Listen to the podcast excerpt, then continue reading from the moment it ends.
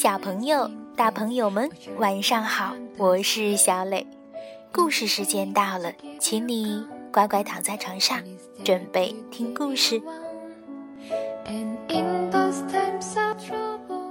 今天故事的名字叫做《爷爷的打火匣》。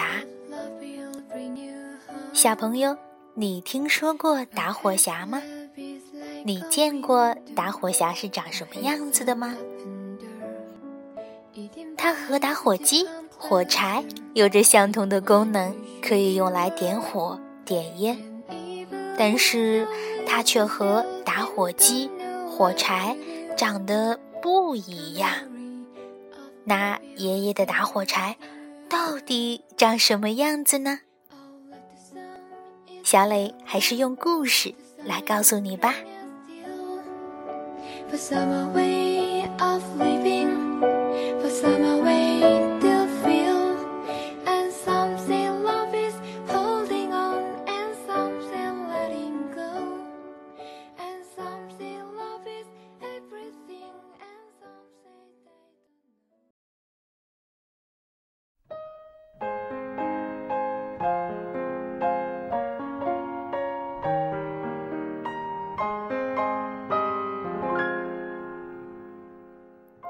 爷爷的打火匣。徐鲁著，朱成良绘。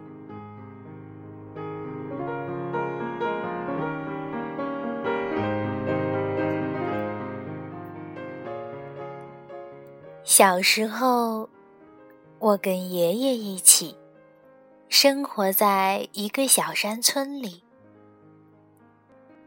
爷爷是大青山上的一位老护林员，他一个人住在山上的小木屋里，常常一年四季都不下山。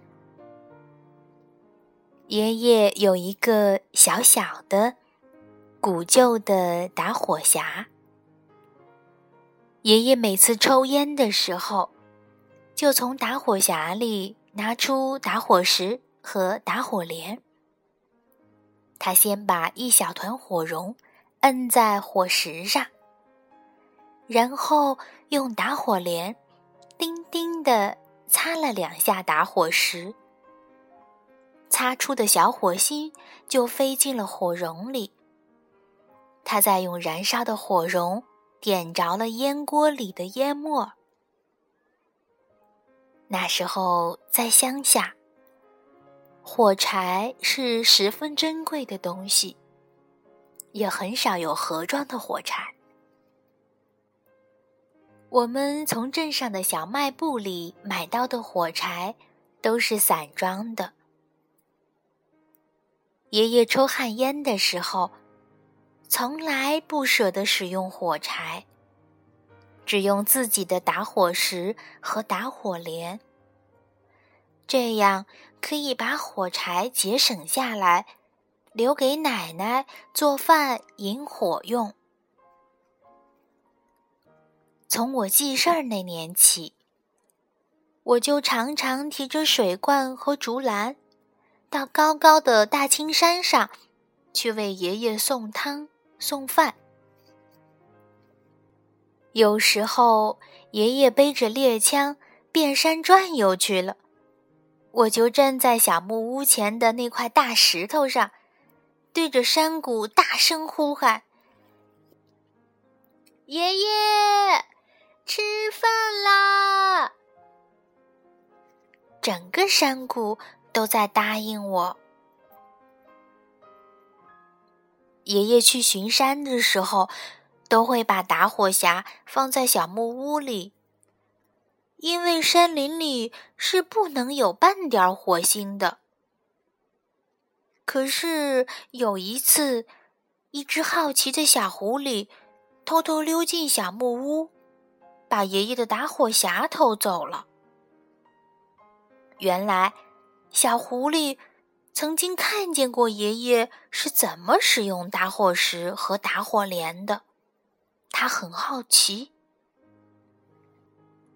月亮升起的时候，小狐狸躲藏在黑暗的地方，一边用打火镰叮叮的擦着打火石，一边啊呜啊呜的学大老虎叫，吓唬那些到了晚上不肯回家，还在村头玩耍的小孩儿。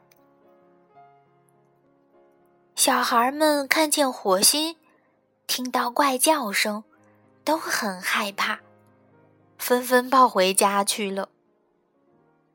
小狐狸好得意呀，因为他的恶作剧成功了。可是没过几天，小狐狸差点用爷爷的打火匣惹出一场大乱子。原来，小狐狸想用打火石和打火镰点燃一小堆干草，烧土豆吃，结果。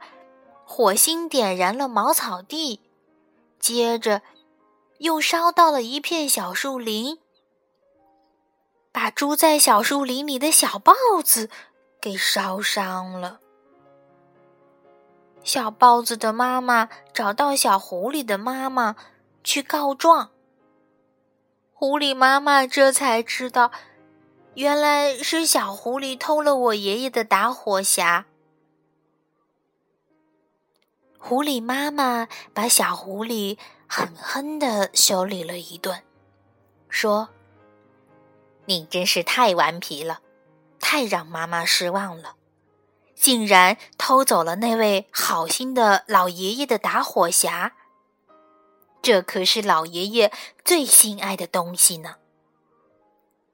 老爷爷一个人在山上生活，没有了打火匣，该多么着急呀！”你知道吗？老爷爷还是救过你的小命的救命恩人呢。原来有一年冬天，爷爷在雪地里遇到了迷路的小狐狸。爷爷赶紧脱下棉袄，包起快要冻僵了的小狐狸，把它送回到了狐狸妈妈身边。不过，那时候，小狐狸还很小，还不到记事儿的年龄。小狐狸明白自己做错了事儿，就把打火匣又悄悄送回了爷爷的小木屋里。秋风起了，大雁排着人字形的队伍飞向了远方。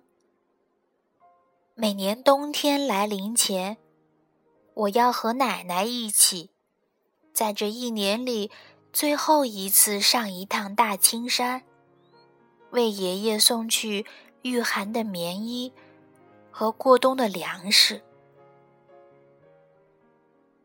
大雪封山了，天地连成了白茫茫的一片。这时候，爷爷。就守着他的小木屋，守着整个大青山，度过长长的一个冬季，直到春天到来，积雪消融的时候，我才能看见爷爷。每当这时，我总会觉得爷爷又老了许多，他的牙齿。快要掉光了。到了爷爷走不动的时候，村里的人劝说着，把他背下了大青山。从那以后，爷爷每天就坐在又黑又长的胡同口，一边晒着太阳，一边遥望着大青山的山峰。爷爷，天快黑了，我们回家吧。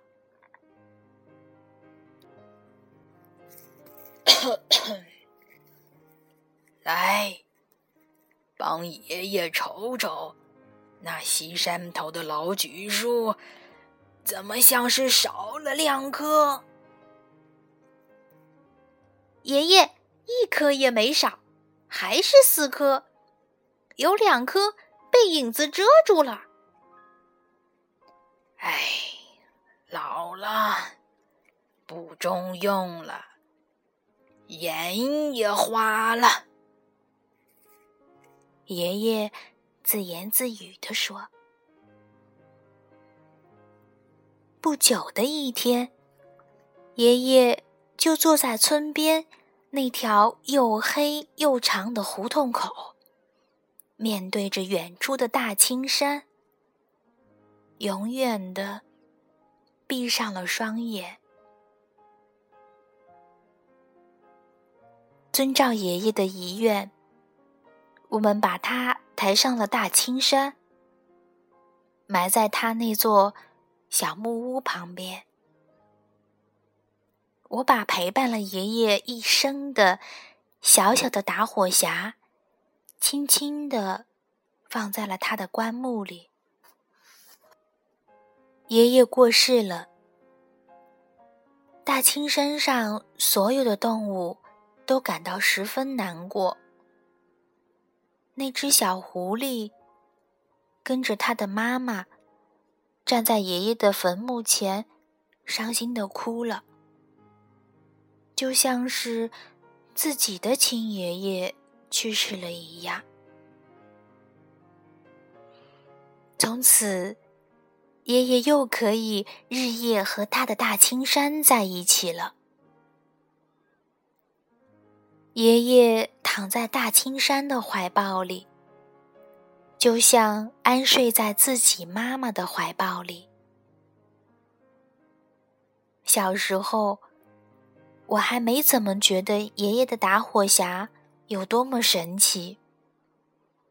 现在，我早已长大了。可是，我发现，就算是在最偏远的乡下的小村庄里，也没有谁。再会使用打火石和打火镰了。这时候，再想起爷爷的打火匣，想起爷爷的那套打火石和打火镰，想起那叮叮对擦的声音，还有在黑夜里飞舞的小小的金色的火星。我突然觉得，爷爷的打火匣好神奇呀！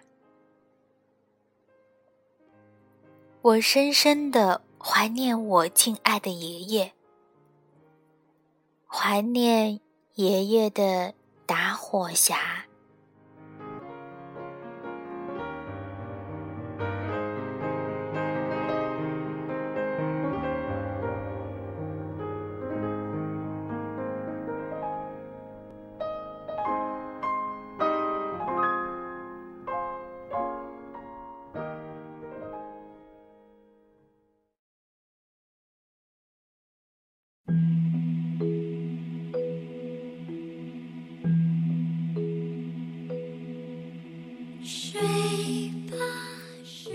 小朋友，今天的故事就到这儿，请你闭上小眼睛，做一个甜甜的美梦吧，晚安。